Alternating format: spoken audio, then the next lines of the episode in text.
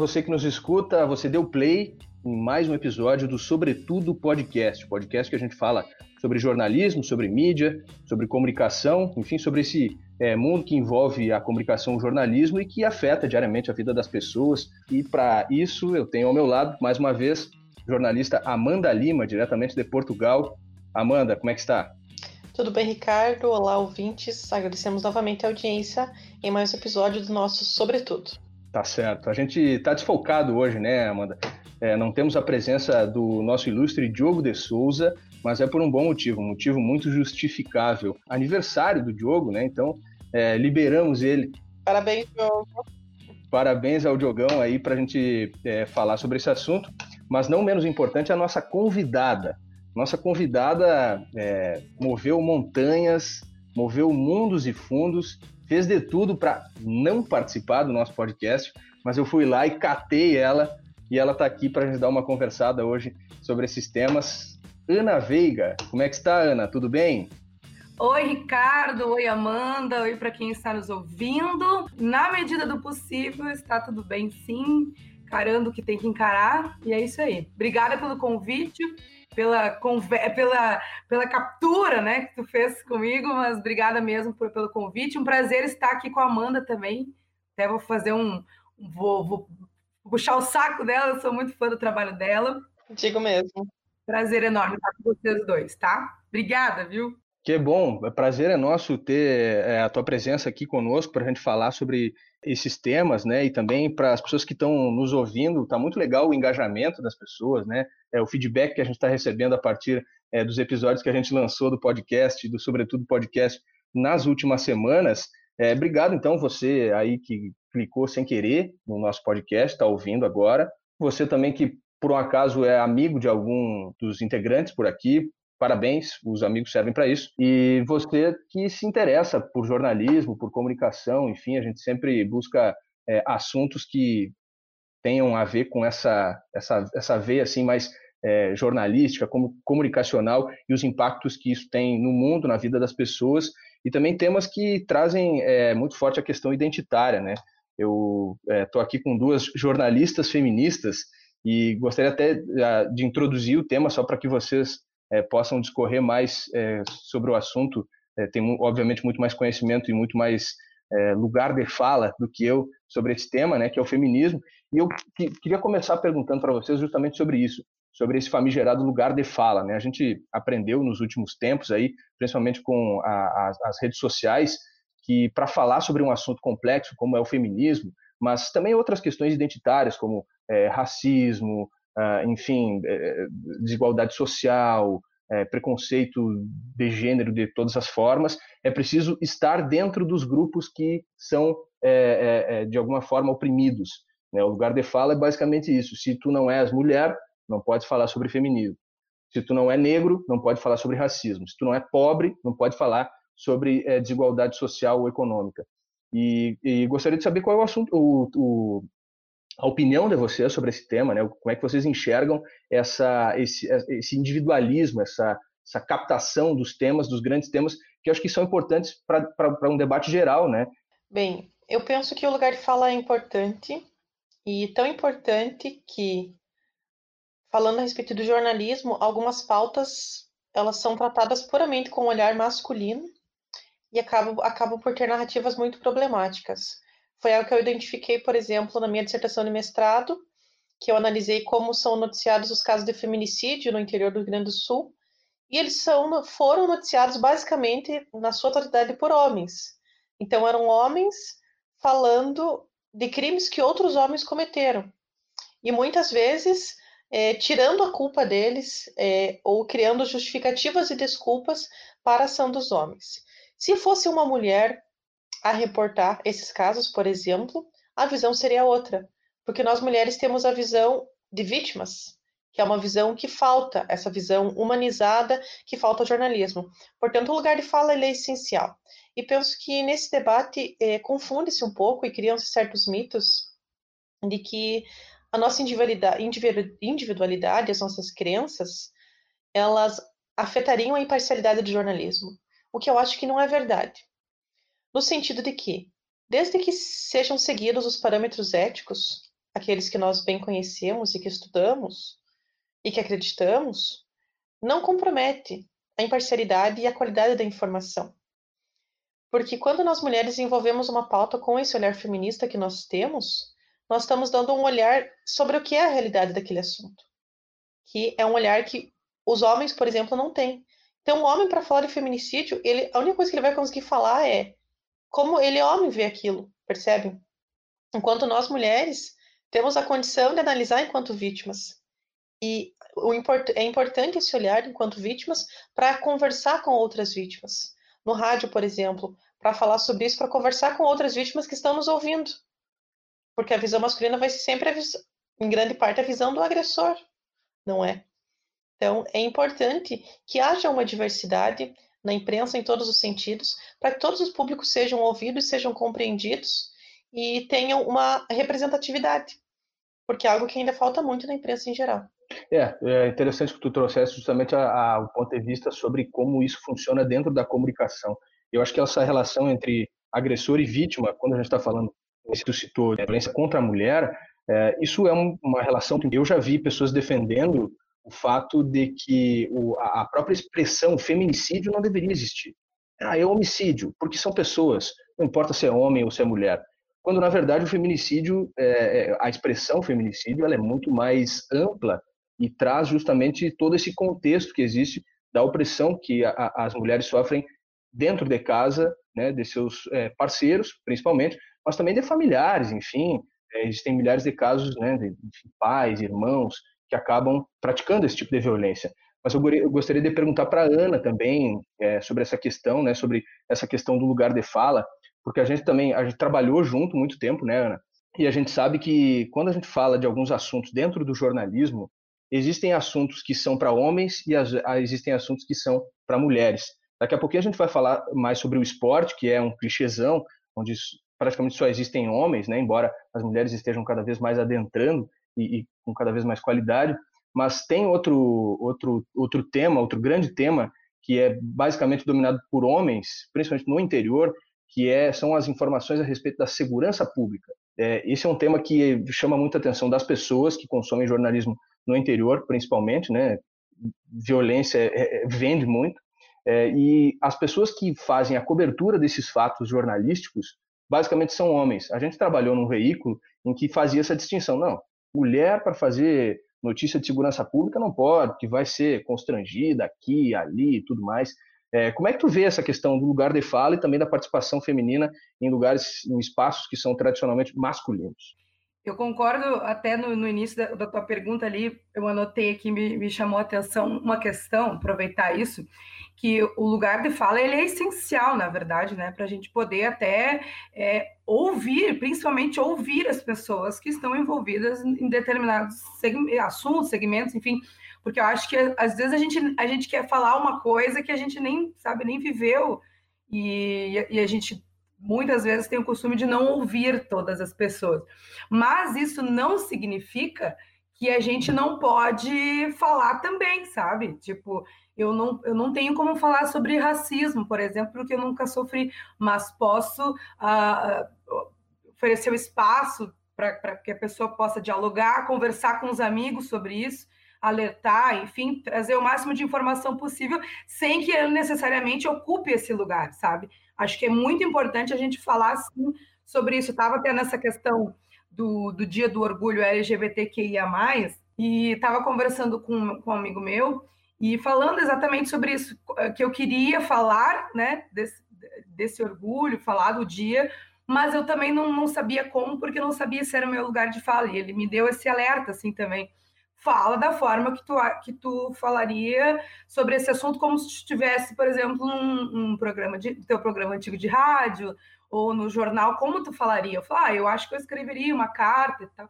Então faz desse teu lugar aí, que tu é uma mulher, tal. Então fala a partir desse lugar que tu tá. Ocupa esse teu lugar que é o teu, né? Então eu acho que assim a gente é importantíssimo lugar de fala é essencial, mas a gente também tem tem que falar sobre o assunto, né? Que a gente considera importante. Sobre essa questão do trabalho, é, realmente tu falou assim sobre segurança pública e eu fiquei, eu fiquei assim ó, pensando se eu já, já, já vi em algum interior, assim, algum jornal de interior, se tem alguém que trabalha, que faz. Eu lembro que a Amanda fazia, que eu acompanhava bastante ela. Lembro que ela fazia as matérias, né, bastante, bastante coisa e tal.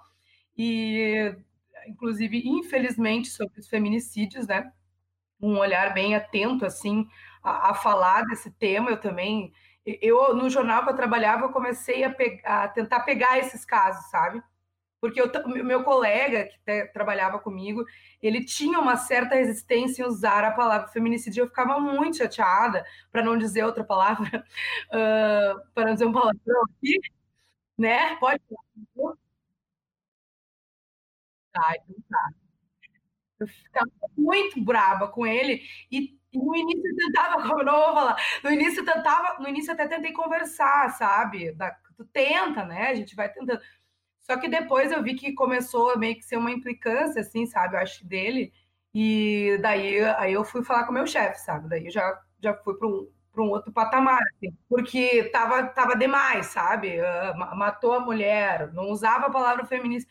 Foi um, cometeu um feminismo. Inclusive, a própria. Aqui nós temos uma delegada muito boa, por sinal, e ela falava sobre isso e ele não botava nas matérias. Eu ficava muito chateada. Então, às vezes, eu pedia para poder para fazer junto com ele para poder falar sobre isso no dia da Maria da Penha, eu falava, enfim.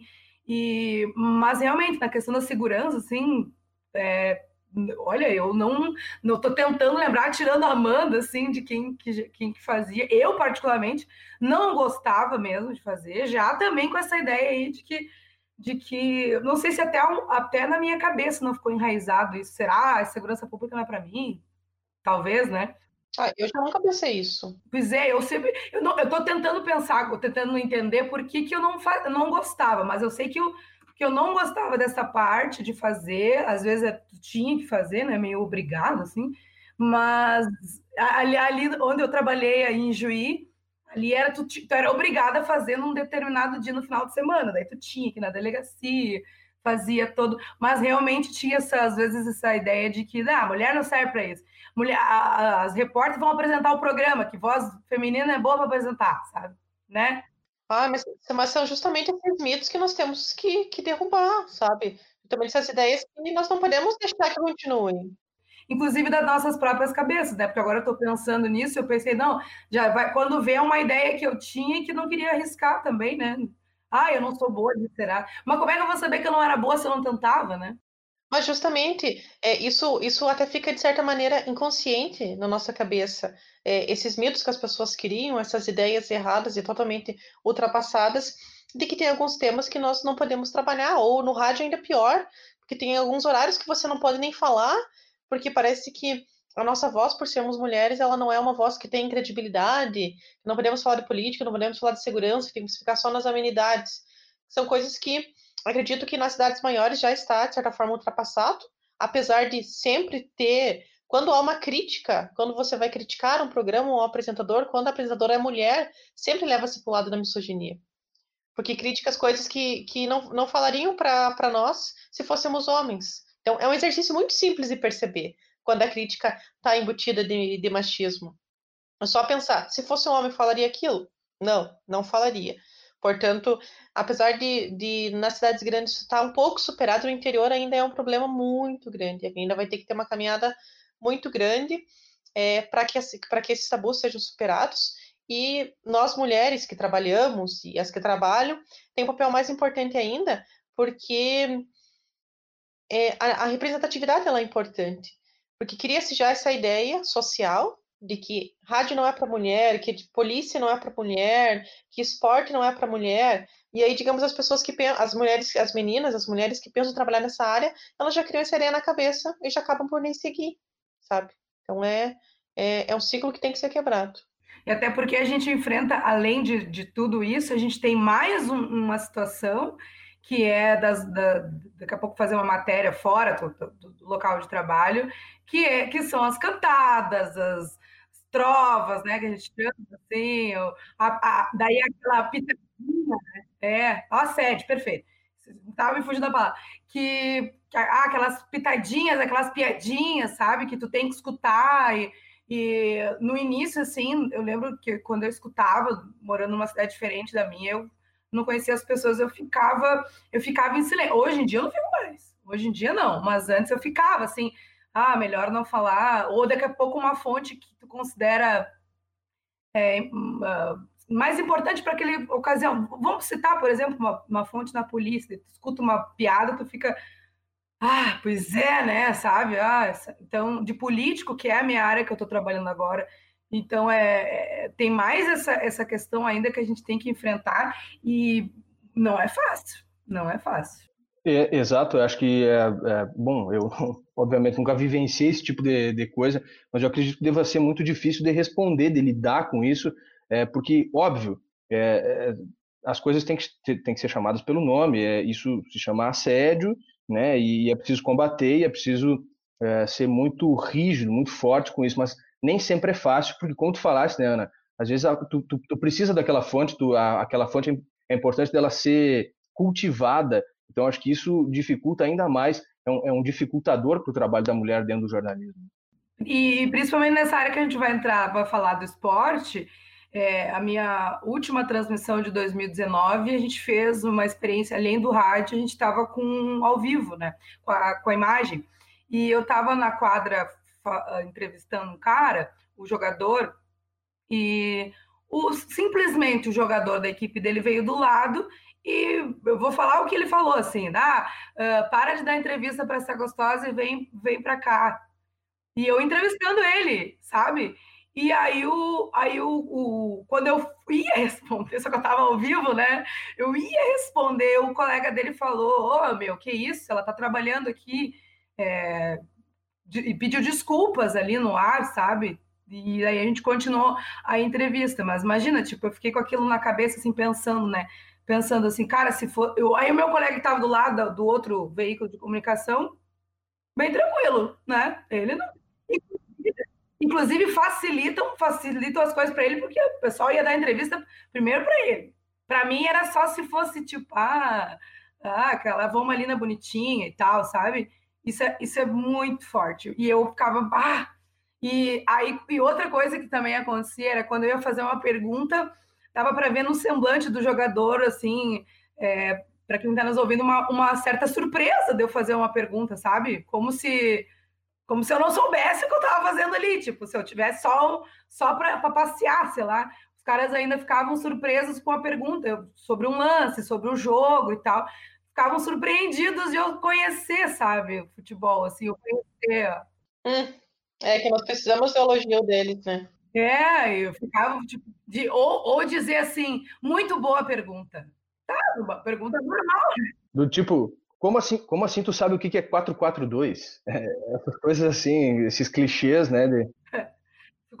Isso me deixava ainda mais, né? Eu vivo numa região aqui com, com uma cultura muito, muito é, forte, assim, não, não tem, não é que tipo Ijuí, que são várias, né, aqui, e, e o pessoal é muito resistente, assim, sabe? Aí só para só, só situa o para quem está nos ouvindo onde tu, onde tu estás trabalhando agora, né? Moro, isso, eu moro em Ivoti, que é na fica na, na encosta da serra, a gente chama na região do Vale dos Sinos, e na, perto de Porto Alegre, assim, uns 40 minutos, né, na grande região metropolitana, uma cidade de 20, 20 e poucos mil habitantes, e por mais que seja perto da capital, às vezes parece que que está bem longe, né? Mas uh, é uma cidade pequena, cultura alemã, e tem muitas coisas que precisam ser discutidas aqui ainda, sabe? Mas não precisa pensar que só porque é interior, porque aqui em Lisboa também, que é uma cidade, uma capital de um país, e na imprensa também o machismo é generalizado. No esporte, eu vejo que a maioria são homens. É, no futebol, um esporte que eu acompanho mais que a Fórmula 1, não tenho muita afinidade com futebol, mas com a Fórmula 1 sim. Não tem mulher, no, no único canal que transmite a, a Fórmula 1 aqui, aqui no país, não tem nenhuma mulher, assim, para nada, nem para comentar. Esses dias tinha uma transmissão e eles estavam em cinco, mas, tipo, cinco pessoas, mas cinco homens, sabe? Então, não é uma exclusividade do interior, nem uma exclusividade do Brasil. É algo que acontece em muitos lugares. E a própria oportunidade, ah, mas, ah, mas ela não está lá porque ela não é boa.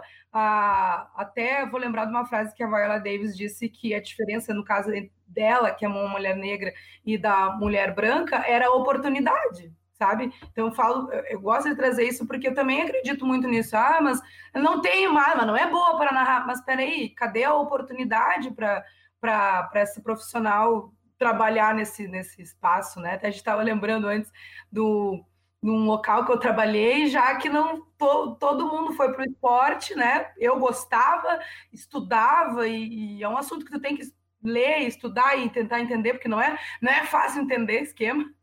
É, eu, eu, já me perco às vezes também, ainda mais agora sem, mas uh, que montaram a equipe totalmente masculina, e eu implorando, assim, só faltou eu me ajoelhado pelo pro, pro chefe lá e implorar para ele, e mesmo assim não, né? Nem para fazer a, a, a, torcida lá eu fui convidada. Então, complicado, né? Porque daí realmente eu não tive uma oportunidade porque eu era mulher no esporte, por exemplo.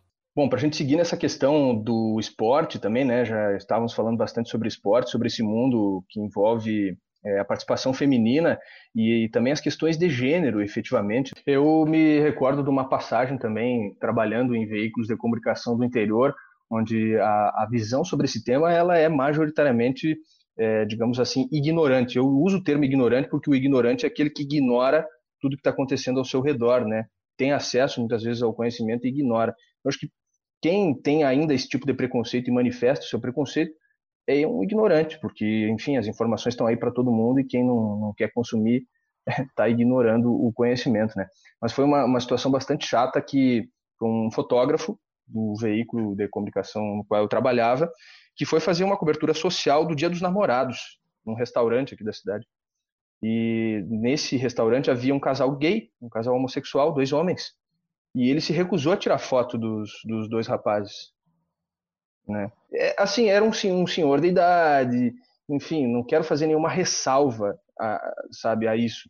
Só que eh, compreendo que ele vive num mundo onde isso talvez para ele não seja normal, embora o mundo dele está completamente equivocado. É óbvio isso, não precisa dizer, né?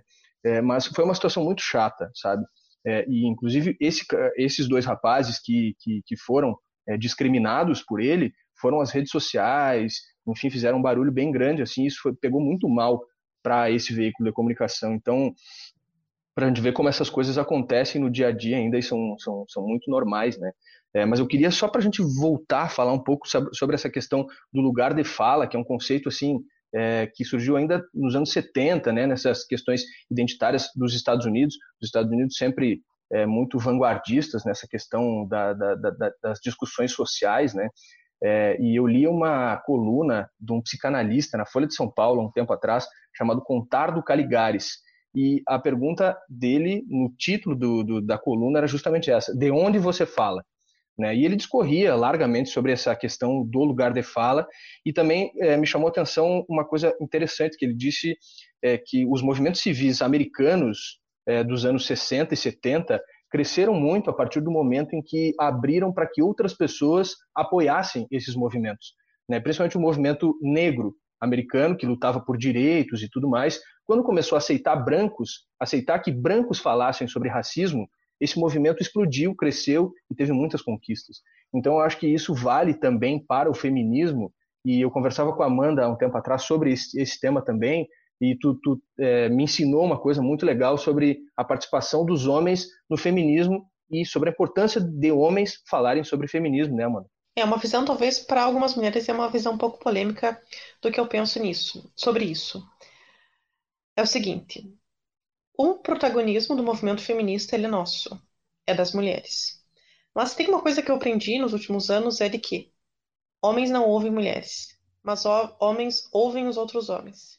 E os homens são um problema. Então, se eh, eu quero que haja uma mudança de comportamento masculino, algum comportamento que seja nocivo às mulheres, não adianta eu, enquanto mulher, falar. Não adianta a irmã, sabe? Não adianta uma mulher falar para ele.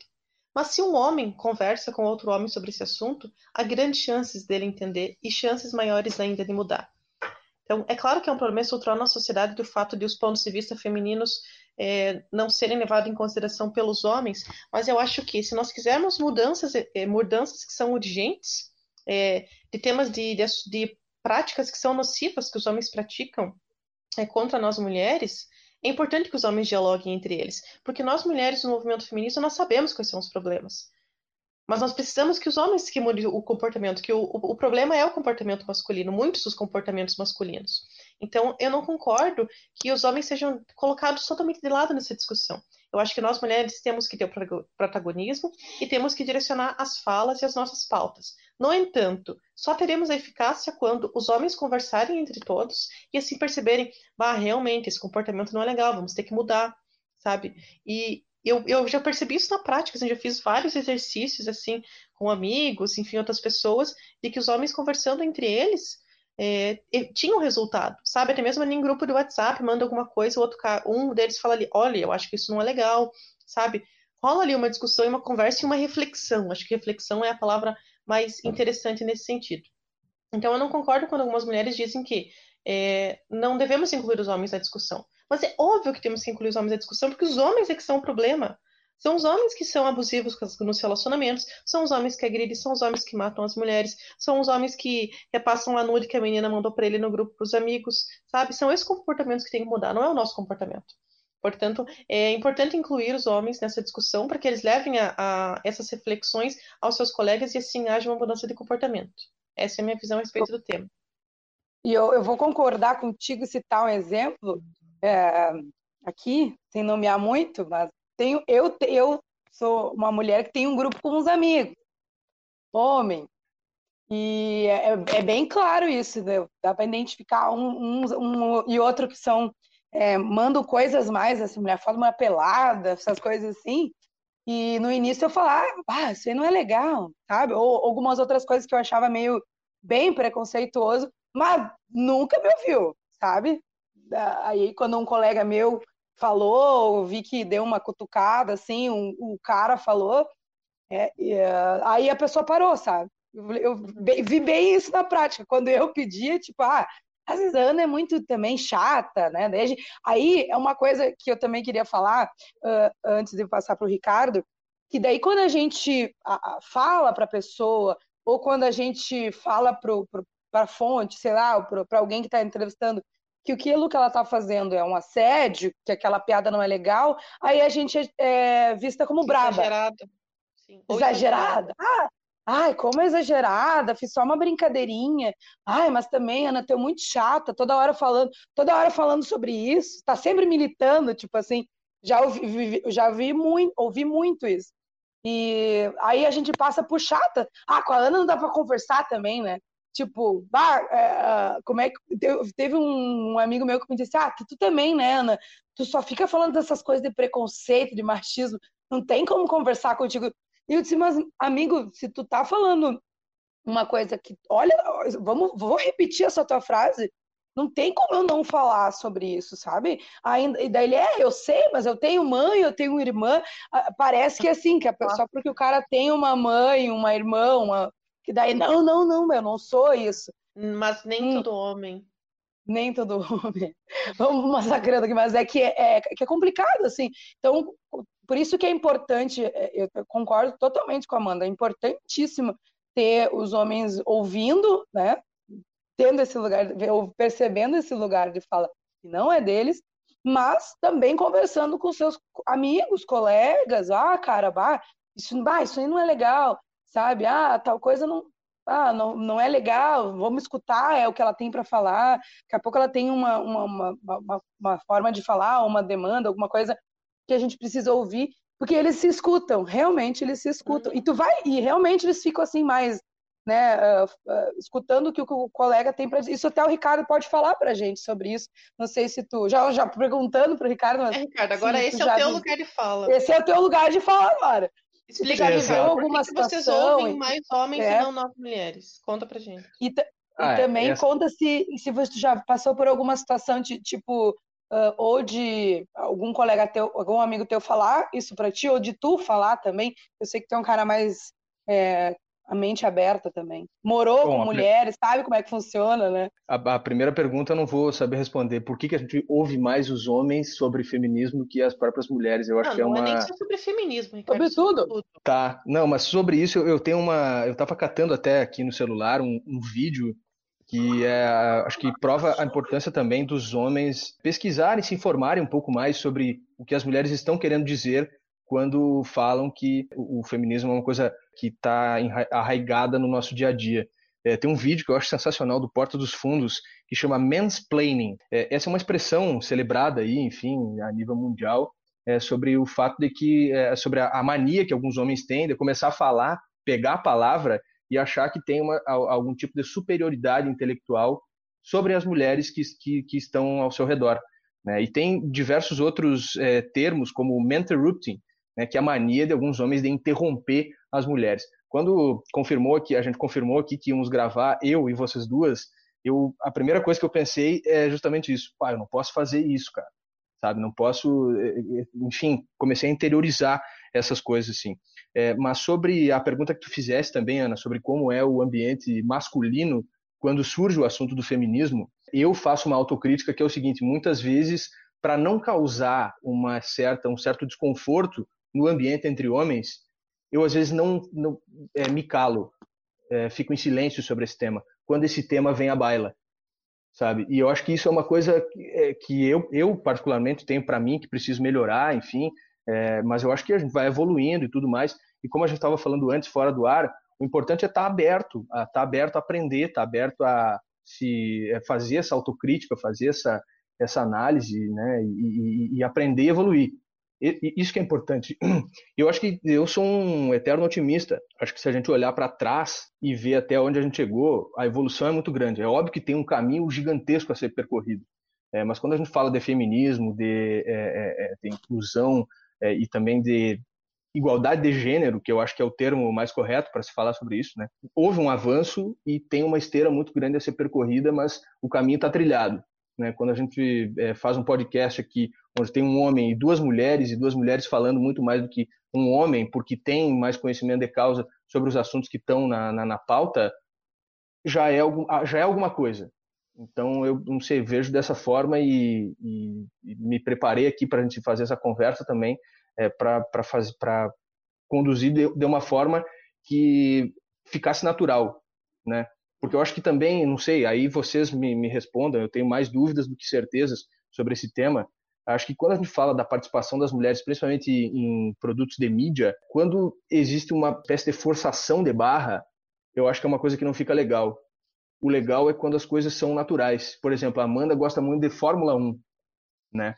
É, tem uma repórter que assim é considerada sem dúvida nenhuma no Brasil a top sobre Fórmula 1 para falar sobre Fórmula 1, que é a Mariana Becker. Mariana Becker que inclusive está nesse, tá nesse retorno aí da Fórmula 1, no, no, na verdade no reinício da temporada, né, temporada 2020, é ela que está ela que tá comandando as reportagens. É claro que as mulheres infelizmente ainda não chegaram na cabine para comentar, para narrar, né, mas existe um caminho que foi percorrido e que, que, que também acho que não é de se jogar fora toda essa, essa evolução, né? É sobre o que você falou, Ricardo, de que às vezes não quer se indispor com os colegas em respeito de alguns assuntos. é. de pensar que que nós mulheres precisamos de aliados para isso. E existem alguns homens que são mais dispostos a nos ouvir e a dialogar aí com os demais, digamos, são o, o garoto de recados, digamos, que está disposto a ter esse diálogo com os colegas. E nós precisamos de mais aliados, né, Ana? Nós precisamos de mais homens aliados que façam essa ponte entre as nossas pautas, as nossas reivindicações, para o, o lado masculino.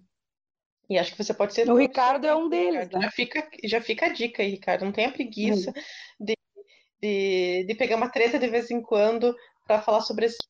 Deixa para mim. E é uh, importante quem está nos ouvindo também, eu acho que uh, o grande intuito do, do, do, do podcast é a gente, pelo menos, tocar alguém que está nos ouvindo. A gente tem quase 40 minutos aí de podcast. Quem está nos ouvindo até agora é um baita guerreiro, assim como a Amanda, que está acordada até a 1h15 da manhã lá em Lisboa, mas Obrigado para você que está nos ouvindo. E se você é um homem que tem dificuldade ou tem receio de se posicionar sobre a importância do feminismo, não tenha, não, ou faça, porque certamente vai valer a pena.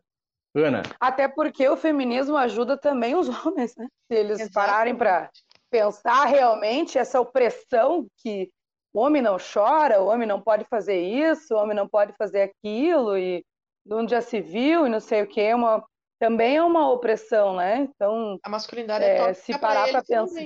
É, Muito prejudicial. exatamente. saúde, Se parar para pensar. saúde física, nos relacionamentos, enfim, para tudo. Exatamente. E essa história do choro, por exemplo, eu tinha um amigo meu que uma vez que que estava doente não- e eu falei, por que que tu, né, não chora? Ele, não, que eu aprendi. Meu pai, uma- quando eu tinha quatro anos, me deu, eu estava chorando porque caí, me deu um tapa na, na cabeça dizendo que homem não chora.